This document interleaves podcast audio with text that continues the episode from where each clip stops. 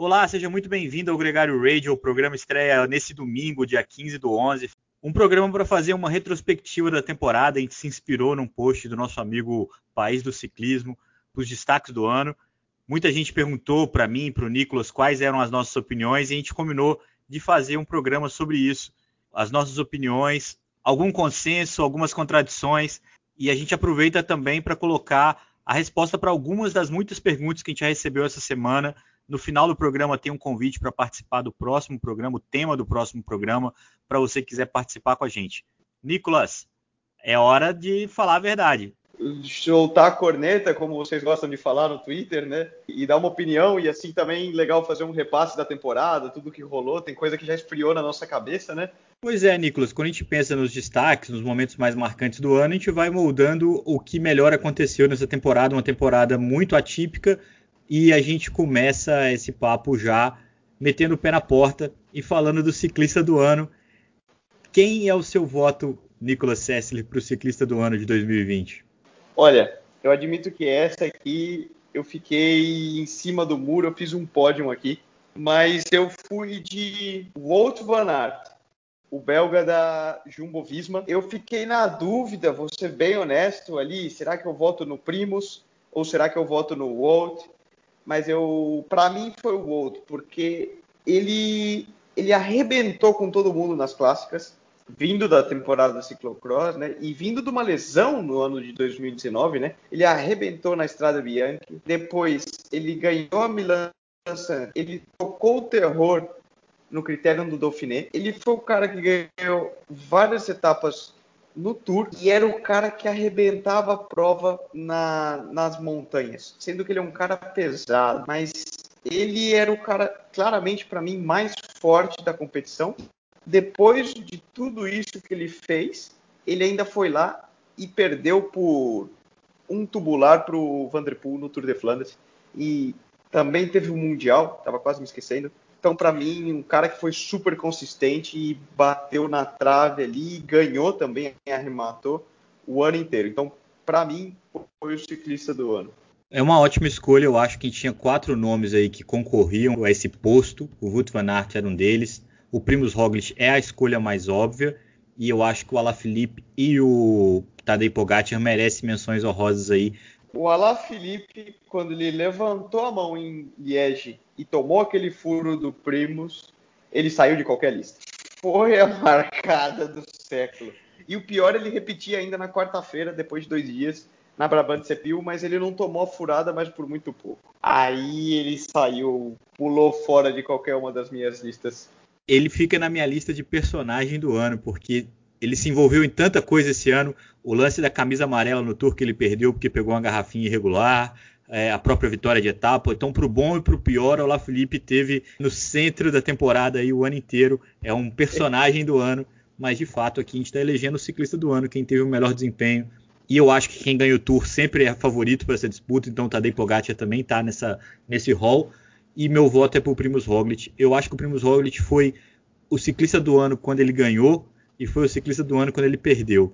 A forma como ele competiu esse ano, a forma como ele lidou com a derrota no Tour, aquela virada que ele tomou, o fato dele terminar esse ano com uma monumento, com a vitória na Volta e todo o domínio que ele teve, isso é reflexo no ranking UCI que ele ganhou de lavada, por ser completo, por ser canibal, por ser um cara que corre tudo, que ganha tudo, que sempre compete para vencer e por ter sido um cara que soube perder. Eu não vi nenhuma declaração dele que desvalorizasse o feito do Pogacar com toda a dor que ele deve ter sentido. Então, o meu voto é para ele. Próximo tópico, Nicolas. Qual que é o velocista da temporada 2020? Uma temporada horrível para os velocistas, pouquíssimas oportunidades, quase todos eles tiveram menos de 10 vitórias no ano, mas um teve mais do que 10 vitórias nesse ano, Nicolas. Os velocistas tiveram que virar escalador nessa temporada pós-Covid, porque todas as grandes voltas foram super duras e a maioria tiveram poucas oportunidades.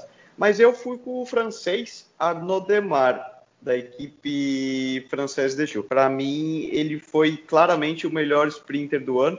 É, alguns podem dizer, ah, mas o Sam Bennett ganhou no Tour. Fato, mas eu acho que o Arnaud Demar foi mais consistente, ele dominou o Giro de Itália, ele teve 14 vitórias na temporada, ganhou clássica como a Milan, Milan Turino. É, então, para mim, foi o, foi o Demar. Eu voto contigo nessa, a gente vai o primeiro que a gente vota igual.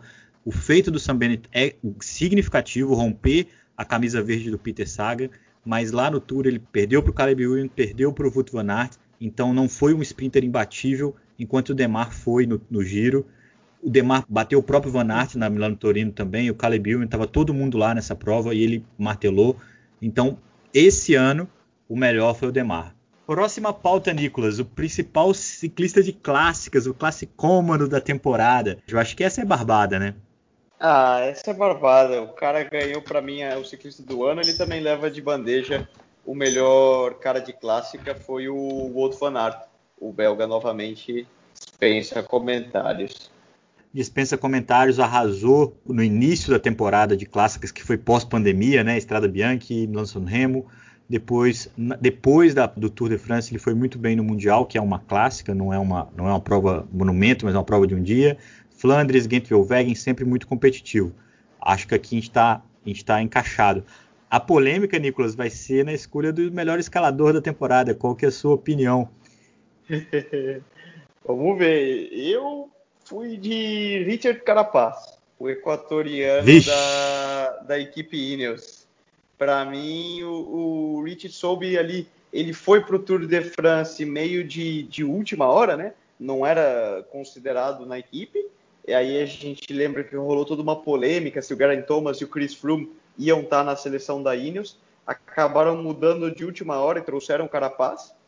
Ele foi meio ali para ajudar o Egan Bernal e no final das contas deu um show. Até ele Bom, ele não ganhou etapa, né? Mas junto com o Kwiatkowski, eles cruzaram junto a linha de chegada é, numa das etapas do Tour. Logo, ele vestiu a camisa de melhor escalador, foi sempre agressivo, estava sempre na ponta da prova. E depois ele voltou no final do ano e deu um show na Volta à Espanha. Claramente, o, o cara era o melhor escalador da Volta. Perdeu a Volta, talvez, para o Primus Roglic, porque o Primus foi mais completo, fazendo a diferença na, no dia do contrarrelógio. É uma verdade, eu acho que o Carapaz faz parte do, do grupo de ciclistas que, que merecem essa menção. Assim como muita gente elegeu o Sepp Kuss como o melhor escalador da temporada pelo que ele fez como gregário do Primus Roglic no Tour de France, mas a minha escolha, cara, é o Tadej Pogacar. O cara ganhou seis etapas de montanha ou com final em subida nesse ano. Ele é o cara que melhor usou a subida em benefício próprio na temporada. E, além de tudo, além de três etapas no Tour, ele ganhou o Tour de France ganhou a camisa de bolinha do Tour de France e ganhou a camisa de melhor jovem do Tour de France. Tudo isso fruto do, das características dele de subida. Não só de ser um bom escalador, é o cara que tem, teve mais coragem de usar a montanha a seu favor. Na minha opinião, é o Tadej Pogacar, o principal escalador dessa temporada. Tenho que concordar em parte aí, mas não sei, o meu coração foi com, foi com o Carapaz ali. É meio a meio, né? Tem os números, tem o coração e, e não vai ter consenso. Então vamos para a revelação do ano, Nicolas. A gente tem aí também uma, um critério que a gente não concorda. Qual que é o seu nome eleito como grande revelação dessa temporada? Pô, Leandro, eu na revelação eu fiquei pensando quem que foi o cara que mais me surpreendeu que eu não tinha no radar e que tocou o terror no ano, pode-se dizer, né? E, e, eu vim com o suíço, o Mark Hirsch da da equipe Sunweb. Ele no Tour, acho que ninguém esperava, ele já entrou naquela primeira etapa lá que o Felipe ganhou, já estava ali disputando, bateu na trave várias etapas, até que ele ganhou uma, e depois ainda arrematou com disputando até o final ali aquele sprint tumultuado na Liège-Bastogne-Liège e ganhando a Flash Vallon. Eu, honestamente, sabia que o Mark Hirsch era muito bom. Eu lembro do ano passado, eu corri a clássica São Sebastião lá na Espanha com ele. Na época ganhou o, o Renko Evenepoel. Em segundo chegou o campeão olímpico Greg Van Avermaet e o, e o Hirsch tinha feito o terceiro. Eu estava na prova, então eu lembro bem. Mas honestamente, eu não tinha ele no radar como um cara que ia fazer tão bem como ele fez essa temporada de 2020. Eu acho que o que mais me surpreende no Marquis foi ter visto ele tão agressivo nas etapas como ele fez no Tour de France e a energia dele que durou depois do Tour de France. Ele repetiu isso né, nas provas que ele correu depois e até ganhou a Flash falando como você falou. Como ele já estava no meu radar, ele para mim não foi uma revelação. Foi como forma, não como nome. É mais ou menos o que você está falando também. E por isso eu escolhi o João Almeida, cara. Porque dos caras que saltaram aos olhos esse ano, o João é o que vive o primeiro ano dele de Voltura. O Rich já competia na São Web, como você mesmo disse. Então, por isso, meu voto vai para o João, não só pelo desempenho dele no giro, que foi surpreendente, ele abraçou a camisa rosa ali e não quis mais soltar, mas até porque ele, pelo que ele fez antes ali, naquela mudança de característica né, da, do Quick Step, competindo melhor as provas por etapas, voltas, ele andou muito bem junto com o Renko e junto com o Bajoli, o italiano, nas provas que antecederam ao Giro de Itália. É, foi um cara que estava no radar, estava na Docanic Quick Step, então não é uma, um Sputnik total, mas um cara que para mim me surpreendeu muito, se revelou. Para mim é uma grande revelação dessa temporada. Isso coloca uma pergunta, Nicolas, uma das perguntas que a gente recebeu essa semana é, dos nossos ouvintes, o Marco Casaruto. Ele perguntou da, do sucesso da juventude desse ano, que é uma coisa que é de fato, né? Os jovens abalaram esse, esse ano, Pogacar no Tour, no Marquis, enfim. A gente já falou bastante sobre isso nos outros programas, se, se, o impacto da pandemia, como é que esses jovens estão influenciando no, no, no, desempenho das provas. E eu ia te fazer uma pergunta, aproveitando a pergunta do Marco, o quanto que o medidor de potência ajuda é, ao desempenho, ao sucesso desses jovens hoje? Olha, na minha opinião, eu não acho que o medidor de potência por si é o que torna o jovem melhor, tá? eu não acho que o medidor de potência na prova, no dia da competição, altera qualquer coisa. O que eu sim acho que faz a diferença é que hoje o acesso à informação, o acesso a métodos de treinamento, a tecnologia, ciência e, e as coisas, é, tanto no, no ponto da, da potência, da nutrição, da fisiologia do esporte, do bike fit, aerodinâmica, tudo é muito mais acessível e o jovem tem como aprender isso desde o início, né? Com a internet ele está ali, ele pode acessar, ele pode escutar o Gregário Podcast, ele pode entrar no site e, e pegar o melhor treinador e, e, ter acesso a isso, né? Eu acho que isso sim faz uma diferença, porque talvez antigamente essa informação, esse conhecimento fosse de muito difícil de conseguir, o que fazia com que o, o jovem tivesse que errar por conta própria e evoluindo. Hoje ele já consegue encontrar tudo isso muito mais mastigado e não cometer os mesmos erros, já ter o preparo, chegar na prova em pico de performance já muito bem adiantado e é tudo muito mais controlado. Isso em si faz mais diferença do que o, medidor de potência na prova ali no dia da competição, porque honestamente isso a gente olha muito pouco, tá? A não ser que você seja o Chris Froome. Ah, não sei que seja o Chris Deixa quieto. Nicolas, próximo tópico, melhor equipe da temporada. Qual que é? Acho que é uma questão muito óbvia aí, né? De, da equipe que dominou, uh, inclusive quase com o dobro de pontos no ranking UCI. É, o, o óbvio foi a Jumbo Visma, né? Como força da temporada. Porque eles dominaram, ganharam vários monumentos, né? com Wout van Aert, Milan Sanremo, uh, Liège, Bastogne Liège, tiveram também Estrada Bianchi, que não é monumento, mas teve estava ali, né? Uh, ganharam a Volta à Espanha e fizeram o segundo no Tour. E claramente a equipe que shapeou as características de todas as competições. Todos os, os outros corriam nas costas deles. Então, como equipe, como força coletiva, eu acho que a Jumbo foi foi claramente a mais forte. Eu não posso discordar disso, mas posso dizer que a minha opinião ela é passional, ela é uma, uma opinião de feeling. Eu acho que a temporada que a UAE Emirates é, colocou no papel, os, os, títulos que eles levaram para casa, a forma como eles venceram, para mim foi. É, eles não trocariam pelo da Jumbo, eu acho, porque foi muito impressionante. Eles fizeram algo que, para mim, é de equipe do ano. Equipe do ano. E aí a gente até aproveita para responder uma das perguntas do John Correia, que é o nosso amigo do Piauí, o grande John, nosso ouvinte fiel e um cara de grande, grande capacidade. Ele pergunta se a OAE é uma das grandes forças do pelotão. Eu acho sim que é, e acho que se torna mais a cada ano. Esse ano eles entraram de fato na, nessa posição, conquistaram 10 vitórias a mais do que a Jumbo Visma, só uma referência, ganharam o Tour como ganharam e se juntam aí para mim num grupo que tem a Ineos, a Jumbo, a Doctrine Quickstep e também a Bora. São os, as cinco equipes que, como você falou, correm todas as provas pela vitória, têm nomes para todas as provas, têm ambição em todas essas provas e monopolizam boa parte do, do sucesso. Às vezes ganham, às vezes perdem, outras equipes furam ali, claro, mas para mim essas são as cinco principais hoje do pelotão. E o fato de a equipe do ano não ter conquistado o que elas mais queriam, que era o Tour de France, e quem fez isso foi a Emirates, justifica um pouco o meu voto. O Tour fala por si só, né? Só o Tour, é, exatamente. o resto do ano, você não terminar nenhuma prova, você ganha o Tour, valeu. E não foi o caso, né? Eles ganharam etapas nas três grandes voltas, eles fizeram pódio em monumento, eles fizeram top 10 em, em, praticamente todos os monumentos. O pior resultado em monumento foi o 12 do Pogacar na Milão São Remo. Timaço, cara. É um timaço, um time jovem. É um. Enfim. E a melhor Concordo. prova do ano, Nicolas, essa é Barbada também. Mais uma Barbada ah, aí na essa, nossa votação. Essa é Barbada. Não tem como não falar que Tour de Flanders não foi a prova do ano, né? Terminando prova inteira dá para se assistir. É a única prova que talvez você consiga assistir os 250 quilômetros e tá o tempo todo ali na adrena, porque sempre tem alguma coisa acontecendo e terminou ainda de maneira pô, épica, né?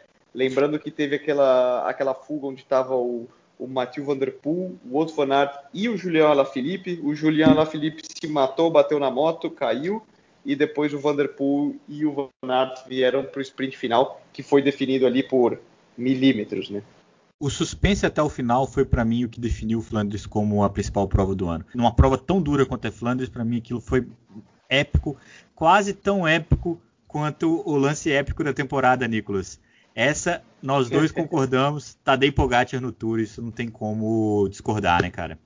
Ah, total. Ali eu admito que eu fiquei boquiaberto vendo a TV ali, falava, meu, não acredito no que eu tô vendo isso aqui é. Nós estamos vendo história sendo escrita, também unanimidade, né? O Pogacar naquele contrarrelógio para definir o Tour de France foi épico, assim define. Só lembrando que ele colocou dois minutos no Primus Roglic, tirou um minuto de diferença, colocou um minuto de vantagem e ganhou a camisa amarela ali de uma forma que ninguém, mas ninguém, nem a mãe dele esperava. É uma coisa assim completamente surreal e épica, e é por isso que é o lance épico da temporada. Nicolas, melhor momento da temporada. Esse é um tópico que até se confunde um pouco com o épico, né? Eu imagino que seria o desempenho mais marcante, o desempenho que mais chamou atenção nesse ano. Ah, esse eu vou com o coração. Fora do World Tour, eu vou com a vitória do Henrique Avancini na Copa do Mundo de mountain bike em Nova Mestra. Saindo um pouco aí, é Brasil entrando para a história também, né? Número um do mundo. Isso a gente, para mim, não tem indiscutível. É, eu, eu não tenho, eu não consegui chegar na conclusão porque eu achei tanto a vitória do Renko na Polônia depois do acidente do Fábio Jacobsen e essa foi a vitória com maior distância no Outur esse ano, 1,28 que ele colocou no pelotão, é, andou escapado 40 km. Então, os fatos e o simbolismo disso foram muito marcantes para mim e também a vitória do Kiato no Tour também foi muito maneiro. Eu também fiquei muito, muito feliz, muito tocado com, a, com o que estava acontecendo naquele dia. Fiquei com muito medo da Ineos deixar o Carapaz ganhar aquela etapa, Nicolas. Nicolas, cara, só lembrando que a gente recebeu muitas perguntas essa semana, a gente não conseguiu responder nem uh, um quinto delas, mas algumas delas a gente pode falar no próximo programa.